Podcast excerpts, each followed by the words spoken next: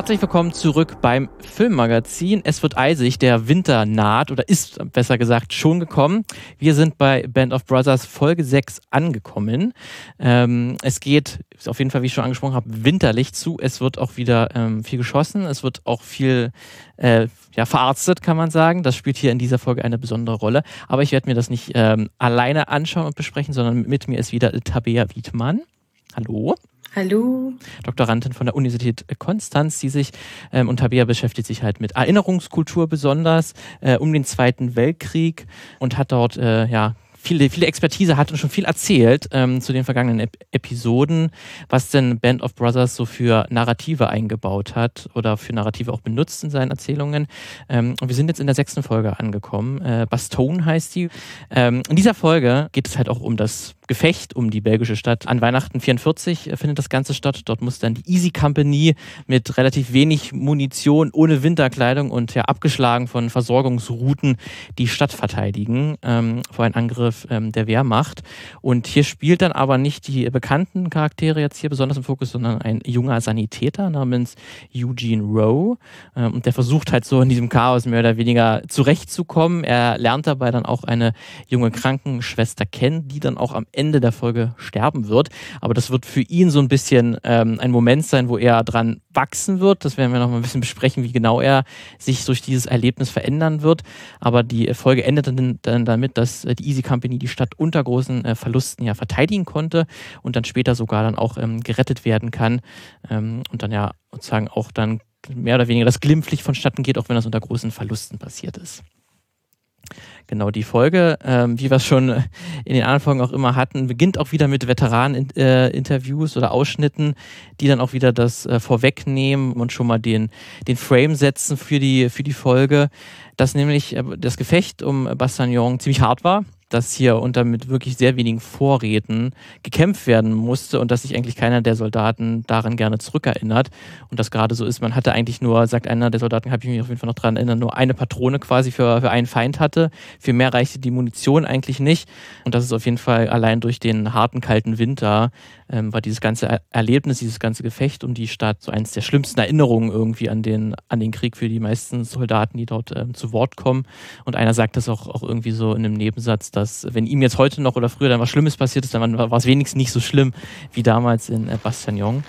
Ähm, und wir haben dann direkt den Schnitt dann ähm, von den Interviews zu der Folge, zu der Serie, die dann auch direkt ungewöhnliches Farbschema hat. Man hat ein bisschen Farbe, was weiß, nicht so grau wie sonst sondern es ist wirklich bitterkalter Winter und dort sieht man dann halt auch den, den Hauptdarsteller für diese Folge, Eugene Rowe, den Medic, der hier durch den ja, Wald oder wandert, versucht irgendwie äh, zurechtzukommen und sieht er schon das erste, was, was, auf was er dann stößt, sind dann schon vereiste Leichen.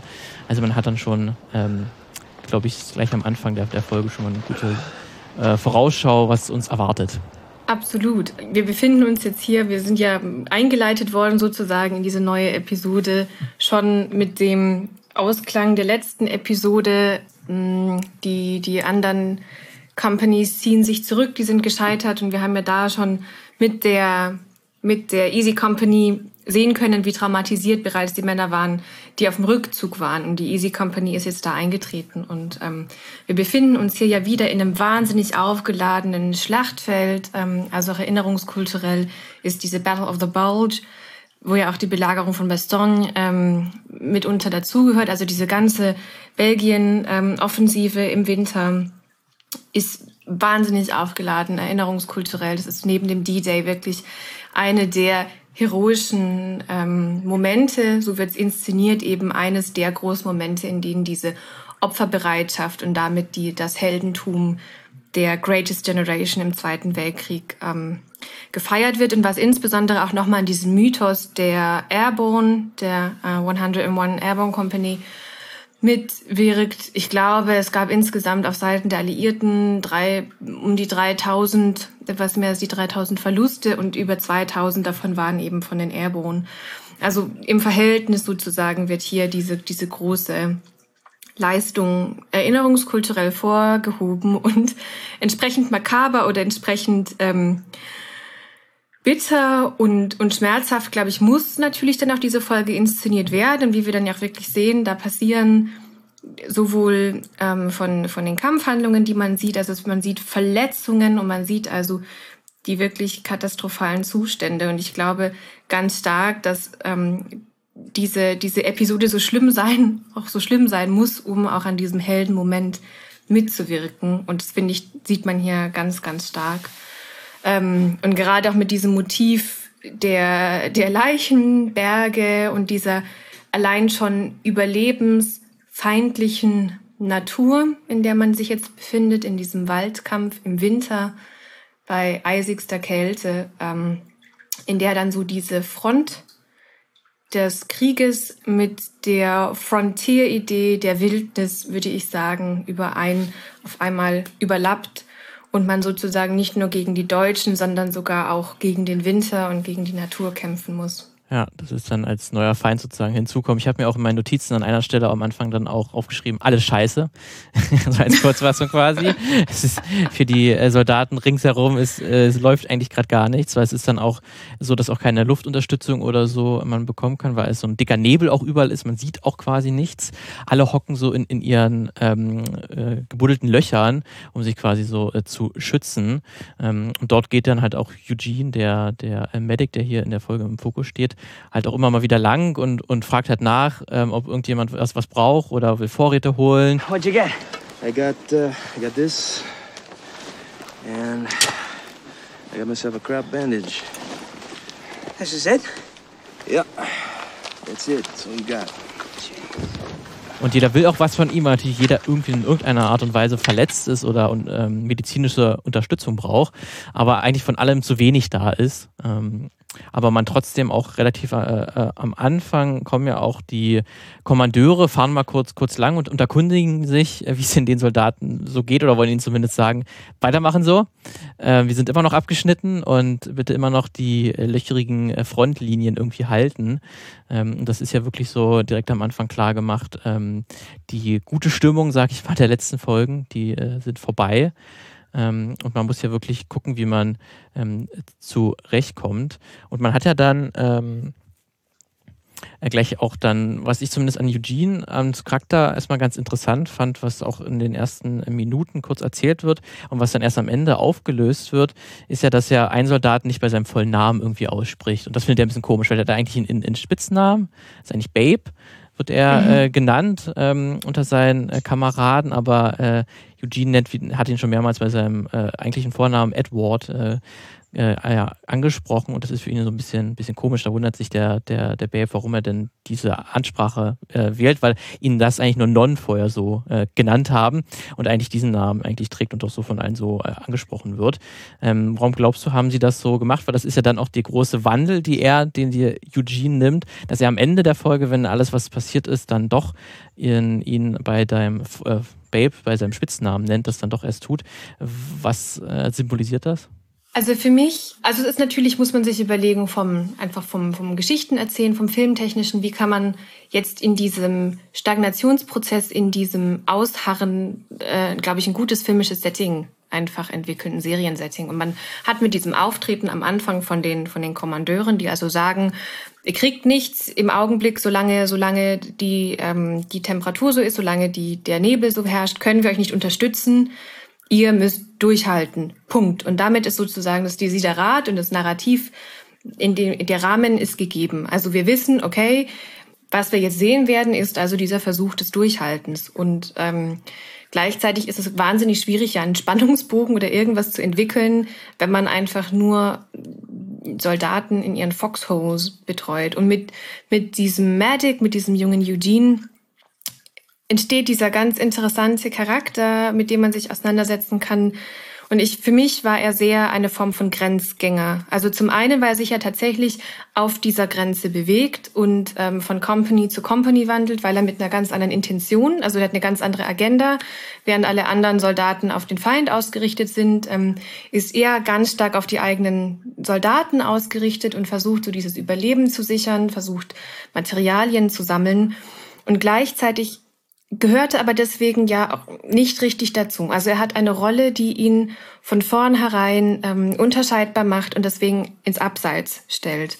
Und ich würde sagen ganz klar, dass auch dieser, dieser Konflikt mit, mit dem nicht den Spitznamen nutzen auch wiederum eine Distanzierungstaktik seinerseits ist, weil er die ganze Zeit ja konfrontiert ist mit der, mit der Verwundbarkeit dieser Männer und äh, mit dem Schaden, den sie erleiden können.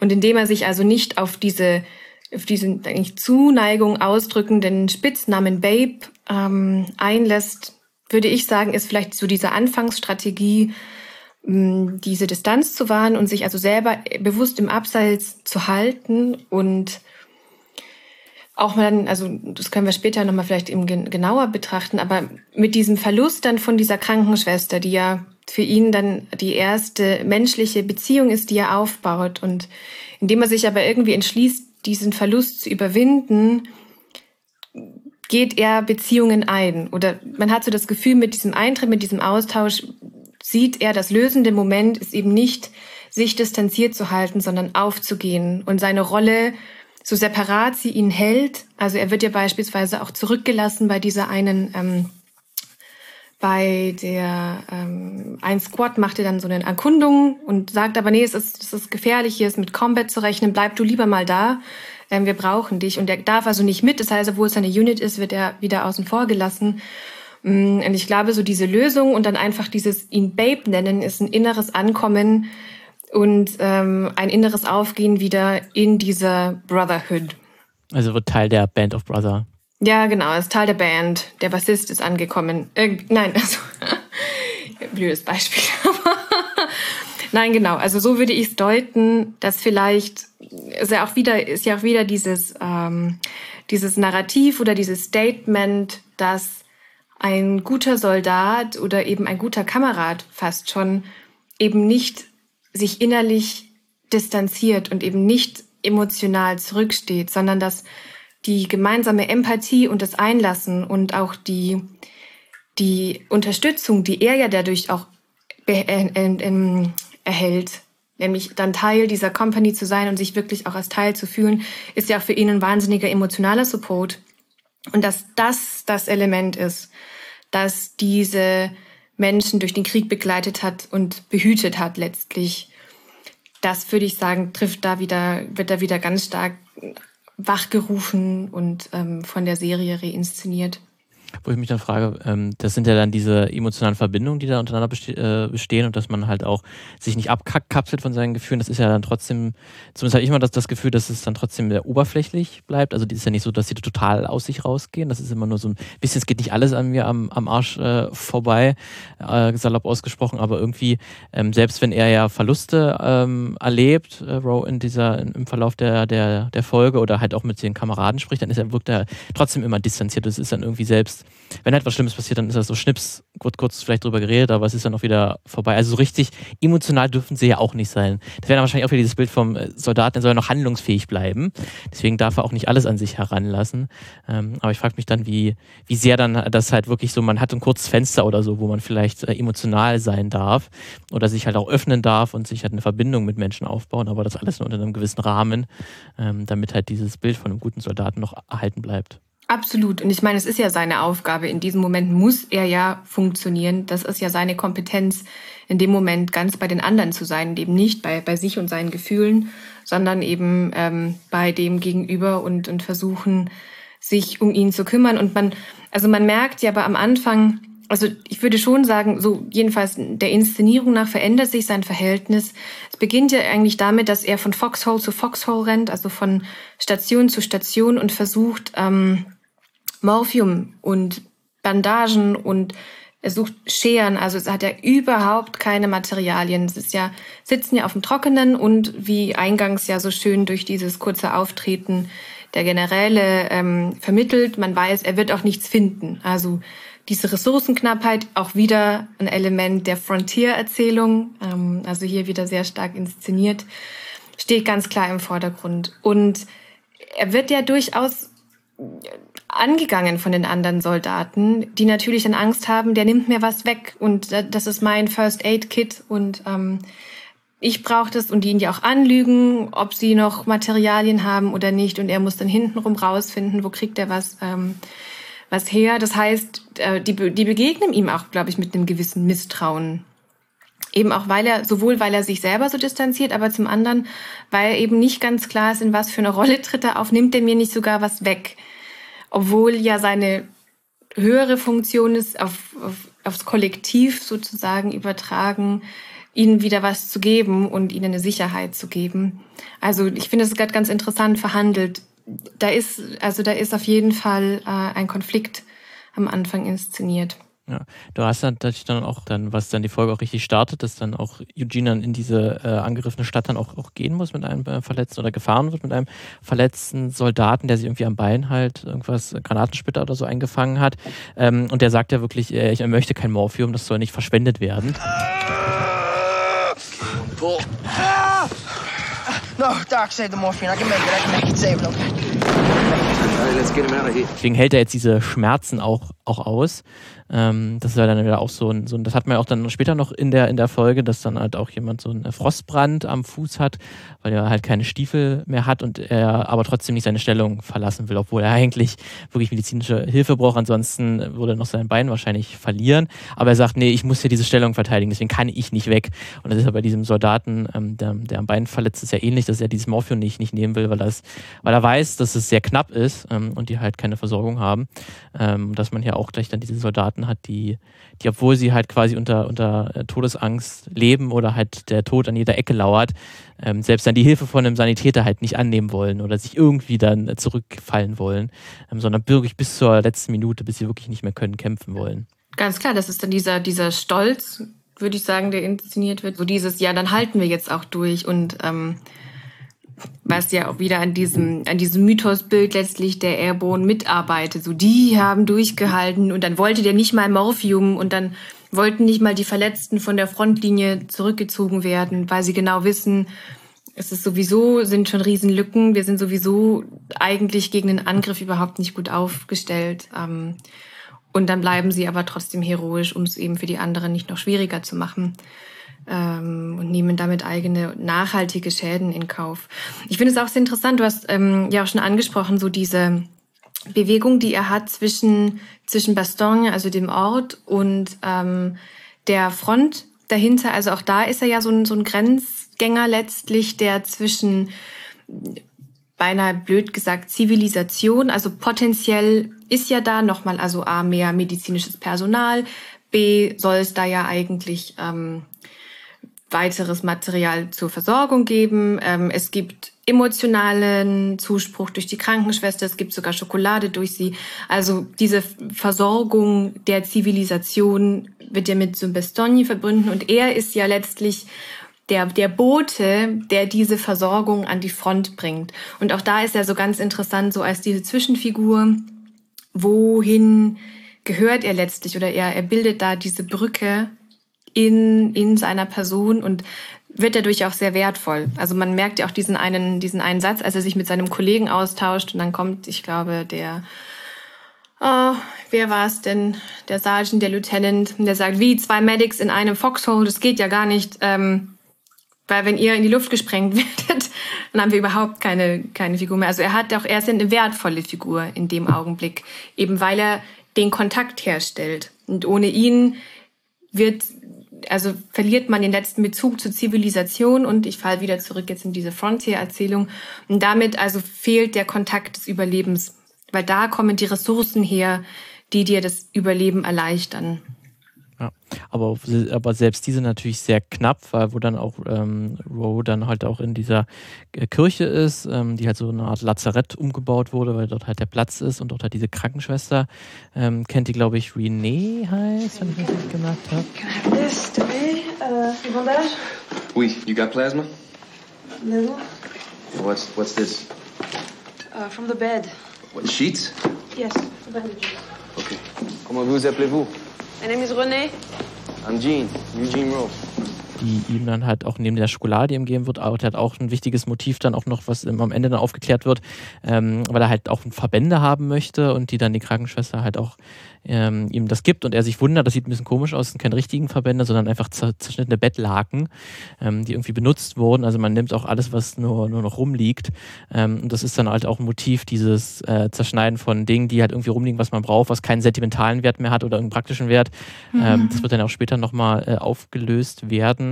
Ähm, äh, und man hat ja dann auch gleich dieses, was, was, mir dann in der Folge halt sehr aufgefallen ist, dass irgendwie halt der Glaube sehr betont wird in dieser Folge, zumindest gefühlt. Es gab jetzt schon in der vergangenen Folge mal eine Szene, wo, wo halt die Toten direkt noch am Schlachtfeld äh, gesegnet wurden oder irgendwie ein Gebet für die ausgesprochen wurde.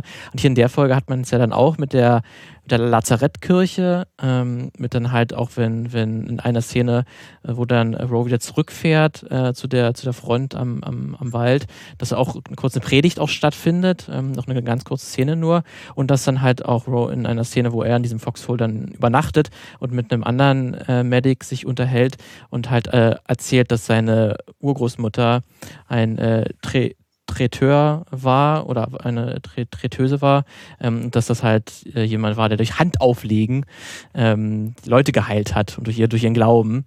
Ähm, und das war halt so eine, diese Traiteur war halt so ein französischsprachiges ähm, Volk in Amerika, Native, Native Volk in Louisiana, habe ich mich mal kurz informiert. Also die gab es auch, auch wirklich.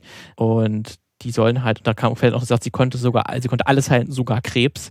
Also hat man dann durch allein durch den Willen konnte man sich selbst solche Krankheiten heilen. Das fand ich dann irgendwie ganz interessant, dass hier so sehr das, das der Glaube an irgendetwas Größeres muss jetzt nicht unbedingt ein christlicher Glaube ja in dem Fall gewesen sein, sondern auch was dann halt äh, ein anderer Glaube, aber halt, dass diese, wir hatten es auch im Vorgespräch kurz angesprochen, dass hier vielleicht so eine Art Mystifizierung stattfindet ähm, das nochmal weiter erhöht wird, halt der, der Krieg halt auch so als, als Glaubenskrieg ähm, oder noch so eine weitere Ebene hat. Das ist ja auch so ein ganz häufiger Bestandteil halt auch von, von Kriegsfilmen, ähm, dass hier der, der, der Krieg, äh, der, der, der Glaube der Soldaten halt auch immer betont wird.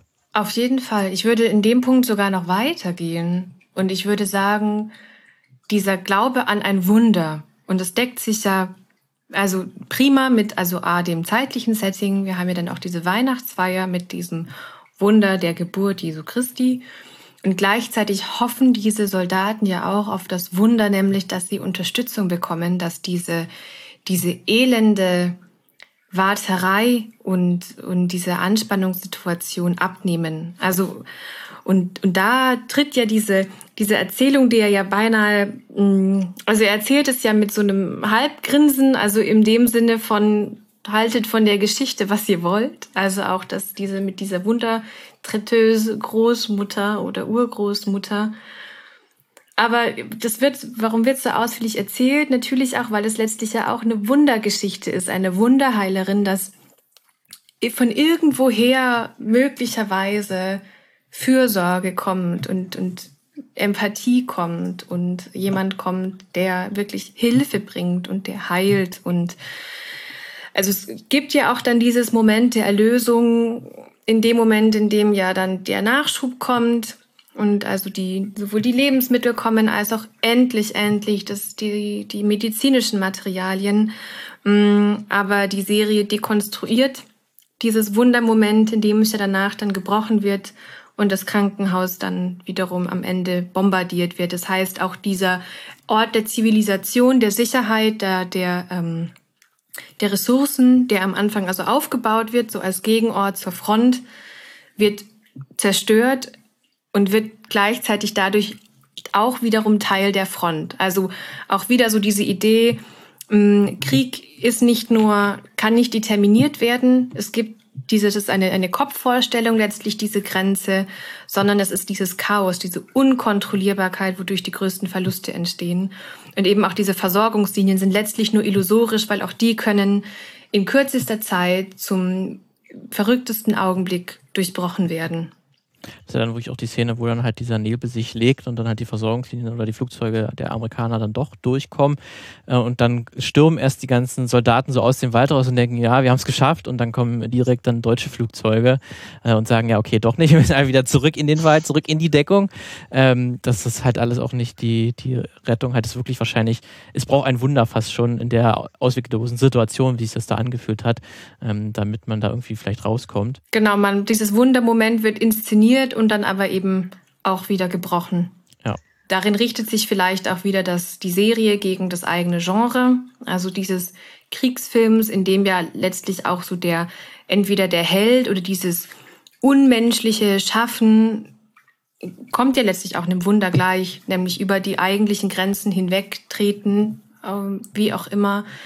Es ist ja auch etwas Wundersames und Übermenschliches und ähm, das letztlich darin die Serie das verneint, dieses Moment des erfolgreichen, übermenschlichen, dass sogar also dieses, dieser Durchatmer oder diese scheinbare Katharsis, die jetzt da kommt, wir haben, ähm, wir haben Medikamente, endlich kommt Unterstützung, der Nebel lichtet sich, das heißt auch so die, die gefährliche, die gefährliche Natur ist ein bisschen gebändigt und diese ganzen Momente der Entspannung und in dem Moment kommt eigentlich das größte, die größte Attacke und die schmerzhafteste.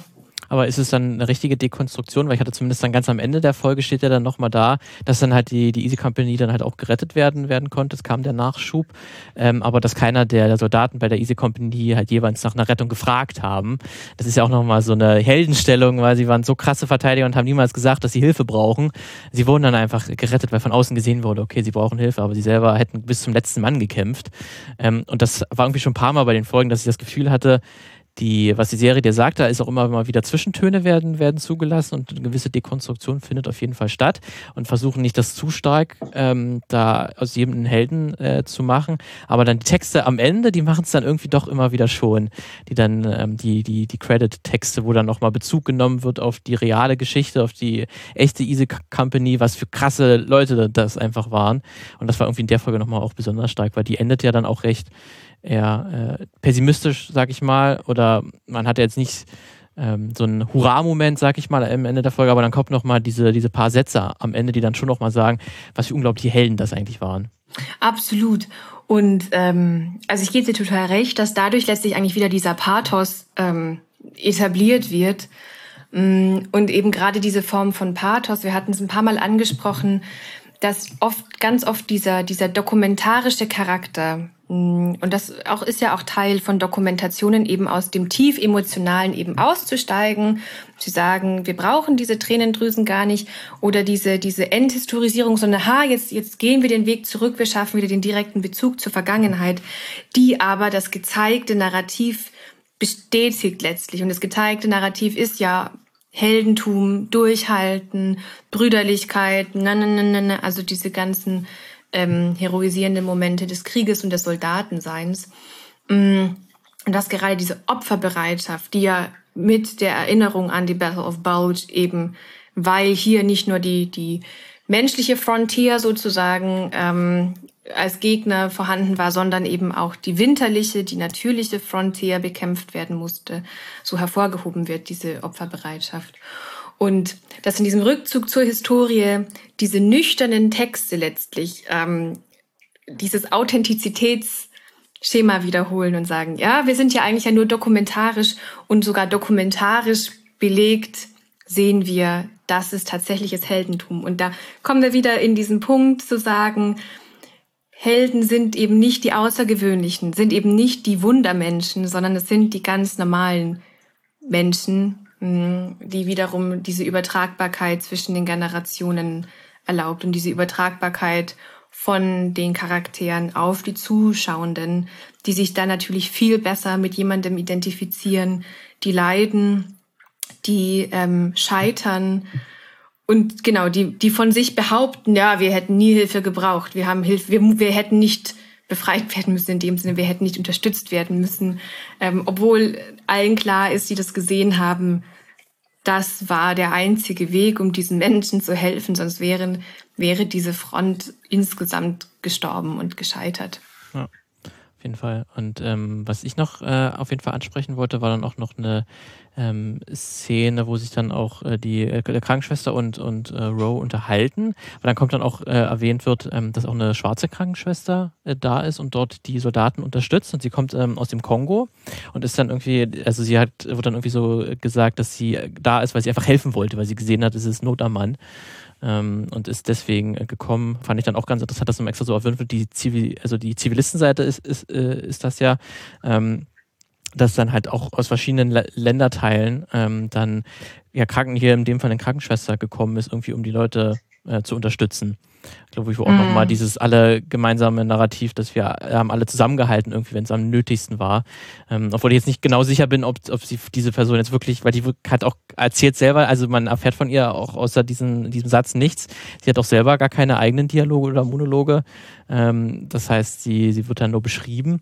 Aber fand ich zumindest ganz interessant, dass es nochmal in der Folge nochmal extra betont wird. Was natürlich die historisch problematische Beziehung zwischen Belgien und Kongo irgendwie nicht, ähm, nicht sehr glücklich spiegelt ähm, oder nur sehr, sehr euphemistisch.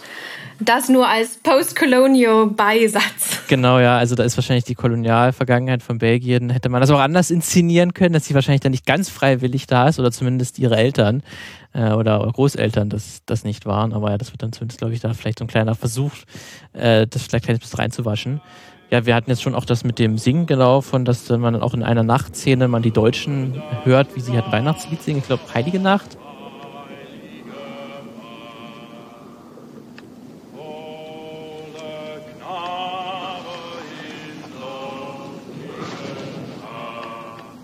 Ich glaube, das deutsche Weihnachtslied. Was halt auch Amerikaner kennen. hat ja auch schon fast Filmtradition. Also ich glaube, es gibt ja auch ähm, gerade so um, um Stalingrad und Weihnachten in Stalingrad, ähm, also letztlich hat es mich an solche Inszen diese, diese Episode hat mich sehr an diese filmischen Inszenierungen ähm, erinnert. Und ich meine, auch da gibt's ja diverse Filme, die sich ähm, genau damit diesen gemeinsamen Singen sogar auseinandersetzen. Und eben Heil, Stille Nacht, Heilige Nacht ist ja ein Weihnachtslied, dass es eben in verschiedenen Traditionen gibt und auch eine, eine zentrale Stellung hat. Also nicht nur für deutsches Weihnachten, sondern auch dieses Silent Night, Holy Night. Das ist eigentlich ein Verbindungsmoment und das ist eben grenz- und national überwindend. Ja, und vor allem, ich habe dann auch gleich erwartet, dass die gleich alle aus den Gräbern quasi oder aus, dem Stellungskampf kommen und alle gemeinsam singen. Weil das ist ja auch dieses ganz klassische Bild, glaube ich, des Ersten Weltkrieg, wo es diesen Weihnachtsfrieden gab, so diese Legende, dass sie ja noch Fußball gespielt haben oder so, Deutschland und England glaube ich, ist das ja ähm, im Ersten Weltkrieg gewesen oder zumindest so erzählt. Ähm, und dass sie dann halt ein paar Tage später sich wieder beschossen haben. Aber für diese ein, zwei mhm. Tage Weihnachten hat man sich verstanden. Und das erinnert ja irgendwie dann to total daran. Ähm, das ist ja dann auch eine Szene, wo dann zwei Soldaten irgendwie auch kurz so ein Feuer machen und dann auch Winters und Nix, äh, Nixon vor, vorbeikommen und sagen, dass sie es eigentlich ausmachen sollten. Das ist eigentlich nicht so klug, weil das ist, äh, erzeugt etwas Aufmerksamkeit, ist deutlich sichtbar, auch, auch, aus der Ferne.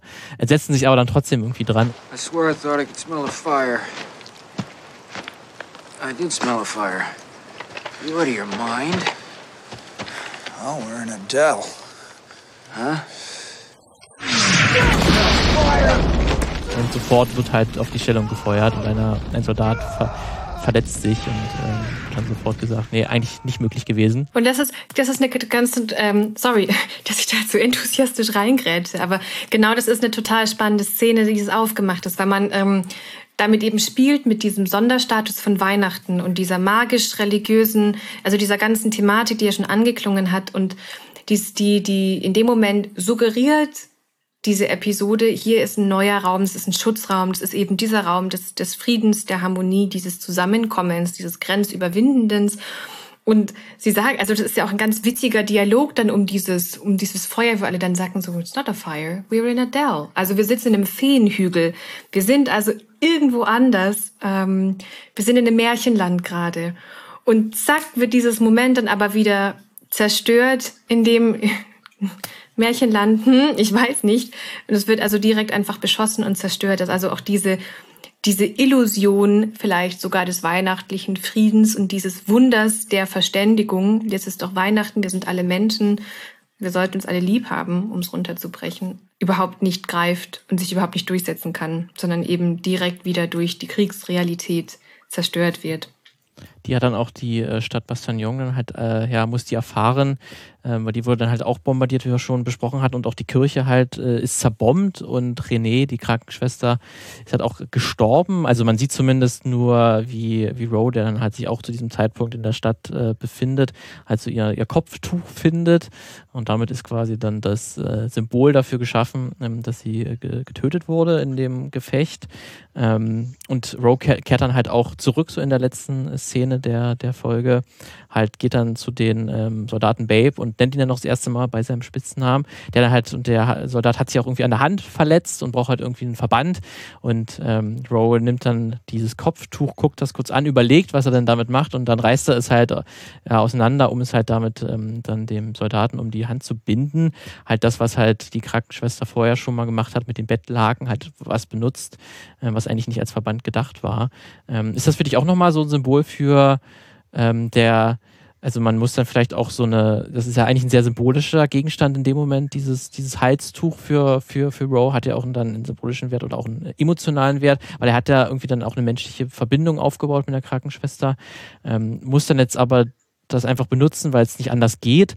Ähm, ist das dann auch so ein, weiß ich nicht, Moment, wo dann halt auch die Schrecken des Krieges quasi gezeigt werden, dass selbst solche, solche emotionalen Momente eigentlich keine Zeit ist, weil der Krieg geht schon weiter. Ganz genau. Ich glaube, dass ähm, das schlägt wieder sehr in die Kerbe von All It Takes. Also, dass sogar solche sentimentalen Wertgegenstände, solche Talismane vielleicht ja fast schon äh, mit so einem großen Stellenwert, auch die musste man nutzen, um einfach seinen Job zu tun. Also das ist ja ganz, ganz oft wird es ja thematisiert, dass dieses heroische Moment darin lag, das zu tun, was getan werden musste. Und auch darin sehen wir auch wieder, wenn man das also abstrahiert, dieses Krieg als Notwendigkeit. Das ist das, was getan werden musste, um Nazi-Deutschland ähm, zu stoppen. Und auch hier wird Geschichte wieder also es wird schon fast wie so eine Vorsehungserzählung. So, der Zweite Weltkrieg musste so stattfinden. Das war die einzige Möglichkeit. Und damit wird es auch sehr, sehr entpolitisiert und auch entkontextualisiert. Also es wird, werden Vorentscheidungen überhaupt nicht mehr in Frage gestellt.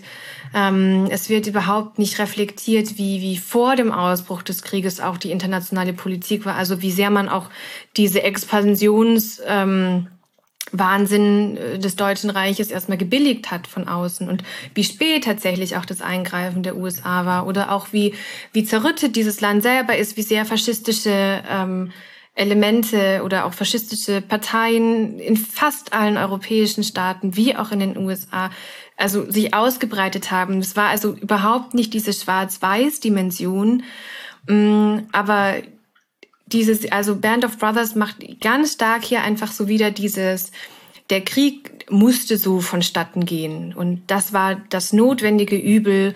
Und das haben diese ganzen heroischen Männer gemacht, weil sie eben getan haben, was nötig war.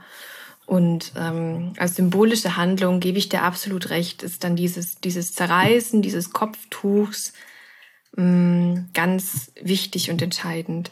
Ich habe tatsächlich, es würde mich auch an deiner, aus, deiner Perspektive interessieren, mm, weil ja mit dieser René eine erste Frau, eigentlich mit bisher die einzige Frau, die irgendwie mal auftritt und eine Rolle spielt. Ich meine, wir sind in Episode 6. Ich würde sagen, es wurde mal in der Zeit. Aber ähm, was du von ihrer Inszenierung gehalten hast.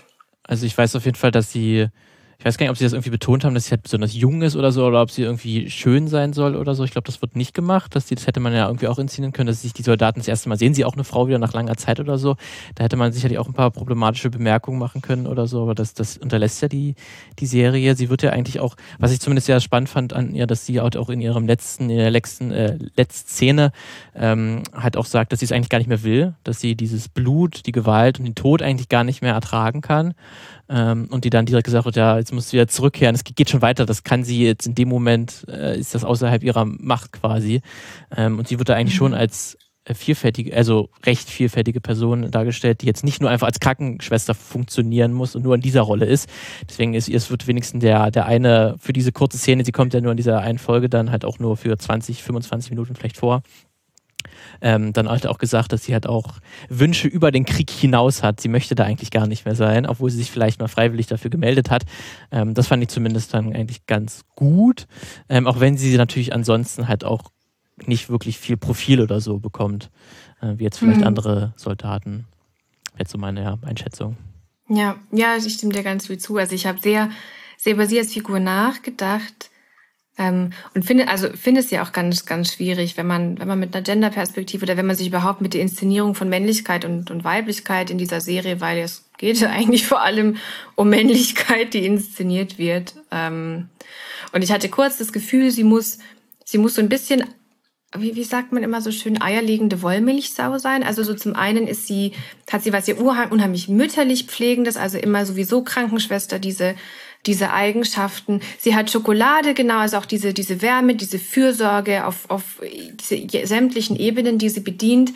Gleichzeitig ist es schon dann auch diese, diese etwas romantisierende ähm, Begegnung mit Eugene, auf jeden Fall im Sinne von, da ist eine Seelenverbindung da, das ein gegenseitiges sich kennen, sich öffnen und gleichzeitig, indem sie also ja auch so am, am Zweifeln ist und seines seines Zuspruchsbedarf ja dann auch irgendwie, also so an sich zweifelt und sagt, ähm, inwiefern ist, ich glaube, das ist gar keine, keine gute Fähigkeit, die ich mitbringe. Es ist, es ist ein Grauen, was ich hier mache. Also da sich dann ganz schnell wandelt und dann sogar die Frau ist, die nicht in, in dem Sinne gerettet werden muss, weil er sie motiviert oder er ihr jetzt den Halt gibt, weiterzumachen. Also ich fand es war ganz interessant, weil sie eigentlich ganz, ganz viele Funktionen, den Frauen häufig in, in männergeschriebenen und, und auch männerperspektivierten Plots zukommt, wurden ihr alle in diesen wahnsinnig kurzen Einstellungen, diesen wahnsinnig kurzen Szenen ähm, herangetragen. Und ich dachte nur kurz so, boah, diese Figur muss ganz schön viel. Die muss ganz schön viel machen. Das ist dann wahrscheinlich wirklich, weil sie eine der ganz, ganz wenigen Frauen ist, die dann einfach nur, nur vorkommen. Und dann haben dann wahrscheinlich die Drehbuchautoren sind es ja dann auch nur, nur Männer gewesen. Ähm, dann hat auch alles reingebracht, was man so an Motiven dann wahrscheinlich zur Verfügung hatte, ähm, damit das funktioniert, ja. Aber hat es für dich dann funktioniert, die Rolle, oder hast du ähm, das irgendwie nicht abgekauft? Also ich fand, am Ende habe ich mich gefragt, hat sie also am Ende ist es so eine Subjektposition, würde ich sagen, die bleibt sehr im, im Schema und in dem Moment funktioniert sie natürlich einfach in ihrer, in ihrem Auftreten, dass sie dann den persönlichen Verlust darstellt, den äh, Roe erleidet und an dem er wachsen kann. Also sie gibt diesem ganzen abstrakten, kollektiven Grauen. Und wir sehen ja auch bei ihm zwischendrin schon, also eben gerade dieses mit dem Beginn, dass er diese Leichen findet. Dann natürlich diese, diese permanente Konfrontation des eigentlich nicht helfen Könnens, also seinen Job nicht machen können.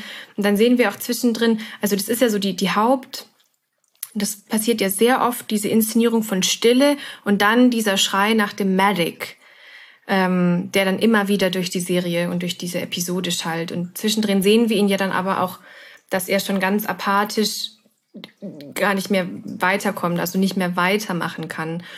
Und, und ich würde sagen, das hatten wir so am Anfang auch schon ein bisschen, dass diese Selbsterfahrung über diesen persönlichen Verlust ihn aber irgendwie in diese Rolle, in diese Brüderschaft zurückführt. Und dafür funktioniert sie sehr gut. Aber es ist natürlich dann auch wieder so ein ganz klassisches Motiv ne, in vielen Hollywood-Filmen, dass es erst die Frau muss sterben, damit der Mann daran wachsen kann. Ähm, für, was anderes, ja. Ja, für was anderes ist dann, wurde dann die Frau eine Rolle nicht geschaffen. Ähm, das ist dann die, die Hauptfunktion. Und es ist halt schade, weil ansonsten die andere Frau, die einzige andere Frau, die Erwähnung findet, ist die, die Frau von Buck, die ihn an Weihnachten verlassen hat auch wieder auch dann negatives so. Bild natürlich, ähm, was zumindest ja ganz interessant ist, weil zumindest in vielen älteren Kriegsfilmen von auch diese Heimatfront hatten wir auch schon mal angespielt, sehr positiv eigentlich dargestellt wird, dass dann auch viele Frauen äh, auf ihre Männer gewartet haben natürlich ähm, und das gar nicht abwarten konnten, bis sie zurückkehren aus dem Krieg und dass so eine Unterstützung auch von von äh, der amerikanischen Heimatfront aus gesehen da war und man hier zumindest auch hat, dass es natürlich so vielleicht in der Realität nicht ganz so war oder man auch dann diese anderen Zwischentöne zulässt. Aber es ist natürlich dann schwierig, wenn es ja eine der wenigen Frauen, die mal erwähnt werden, aber die, über, über die nur gesprochen wird und das dann die einfach nur eine Freundin ist, die dann oder eine Frau, die dann halt Schluss gemacht hat, mitten vor Weihnachten mhm. oder an mhm. Weihnachten äh, sogar. Ähm, aber der Buck hat das ja irgendwie ganz gut weggesteckt. Irgendwie gefühlt. Das war ja auch ein bisschen zweideutig irgendwie gemacht, ob er da jetzt sehr verzweifelt ist oder, oder nicht. Er wirkte so ein bisschen apathisch irgendwie in dem Moment. Ich glaube sehr halt dieses, jetzt ist die Frau jetzt auch noch. So nach dem Motto, was, was kommt denn jetzt noch? Und natürlich sitzt man da als, als Zuschauer und dann ist natürlich gesagt, wie, hm, weil wie kann sie es denn wagen? Der arme Mann sitzt im Schützengraben an Weihnachten und sie verlässt ihn. So, ähm, also ist natürlich ein wahnsinnig negative Referenz einfach nur und ähm, dem steht dann natürlich René äh, positiv als zusprechende Frau, fürsorglich, fürsorgliche Frau, zugewandt, äh, präsent, da ähm, vor Ort. Und es ist auch, also möglicherweise, es kann ja so, also diese Geschichte, die erzählt wird um diesen Medic, ich glaube, er war, er ist ja auch ne, die einzige Figur eben durch sein Grenzgänger sein, der überhaupt diesen Kontakt, glaube ich, herstellen könnte zu einer Frau. Also ähm, um da diese Geschichte auch spinnen zu können überhaupt und diesen Kontakt kreieren zu können, ähm, ist es schon als Setting sehr durchdacht zu sagen, okay, wie können wir denn eine andeutungsweise Liebesgeschichte erzählen. Das hätte man ja zumindest ja auch eindeutiger machen können, dass dann irgendwie wirklich eine Liebesgeschichte entsteht, aber es ist ja eigentlich äh, nur eine Freundschaft in dem Moment, die da passiert, oder zumindest Verständnis, gegenseitiges Verständnis für, füreinander. Ähm, aber dass hier das nicht auf das vielleicht Klischee zurückgegriffen wird, hier direkt gleich eine Liebesgeschichte innerhalb von 20 Minuten irgendwie zu erzählen.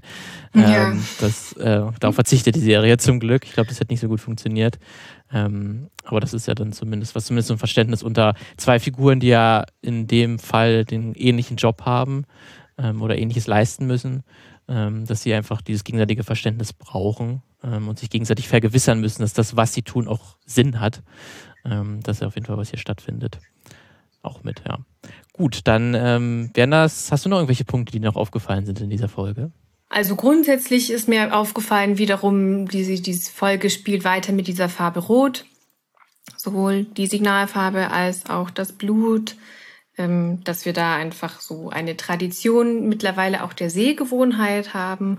Und ich fand nochmal ganz interessant auch um hinsichtlich dieses Mythos ähm, Airborne, dass mich dieser Abwurf von den mm, von den Lebensmitteln sehr an die Absprungsszenen erinnert haben. Also gerade die zweite, als wir damals Private Blythe, glaube ich, diesen Absprung, dass dann dieser, also diese Män die Männer aus dem Himmel und die Materialien aus dem Himmel mm, sehr ähnlich inszeniert sind, ästhetisch, und man da also als Zuschauende auch wieder Motive wiedererkennen kann. Also sowohl diese Signalfarbe als auch dann diese Bildeinstellungen, dass wir also auch hier inter-Episoden Referenzen wiedersehen und dadurch natürlich wieder diese gewohnten Bilder mh, mm, für uns als Zuschauende einen höheren Wahrheitsgehalt bekommen, weil wir jetzt schon sie wiedererkennen können und eben mit diesem Effekt das Gefühl haben, ah ja, das ist mir bekannt und deswegen sind wir eher geneigt,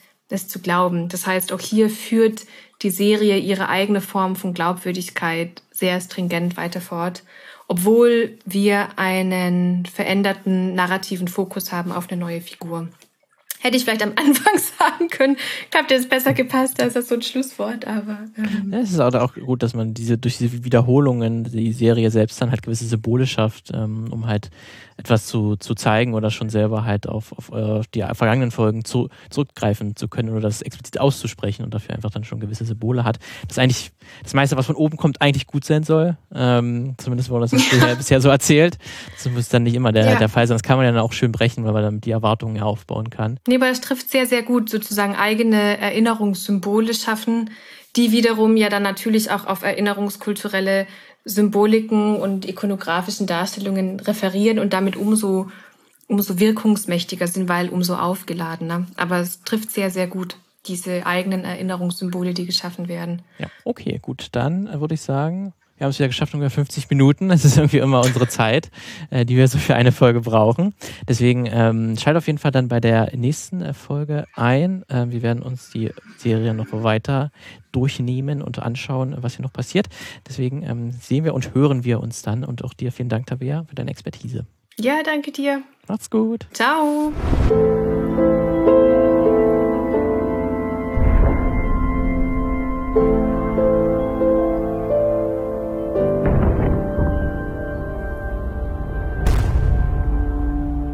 Die Band of Brothers Episoden sind ein Projekt vom Filmmagazin. Redaktion Tabea Wiedmann und Martin Dietrich. Produktion Lukas Görlach. Intro Bonnie Stoev. Für mehr folgt uns auf Twitter at das Filmmagazin, abonniert unseren Podcast auf filmmagazin.audio oder schreibt eine Mail an mail at filmmagazin.audio.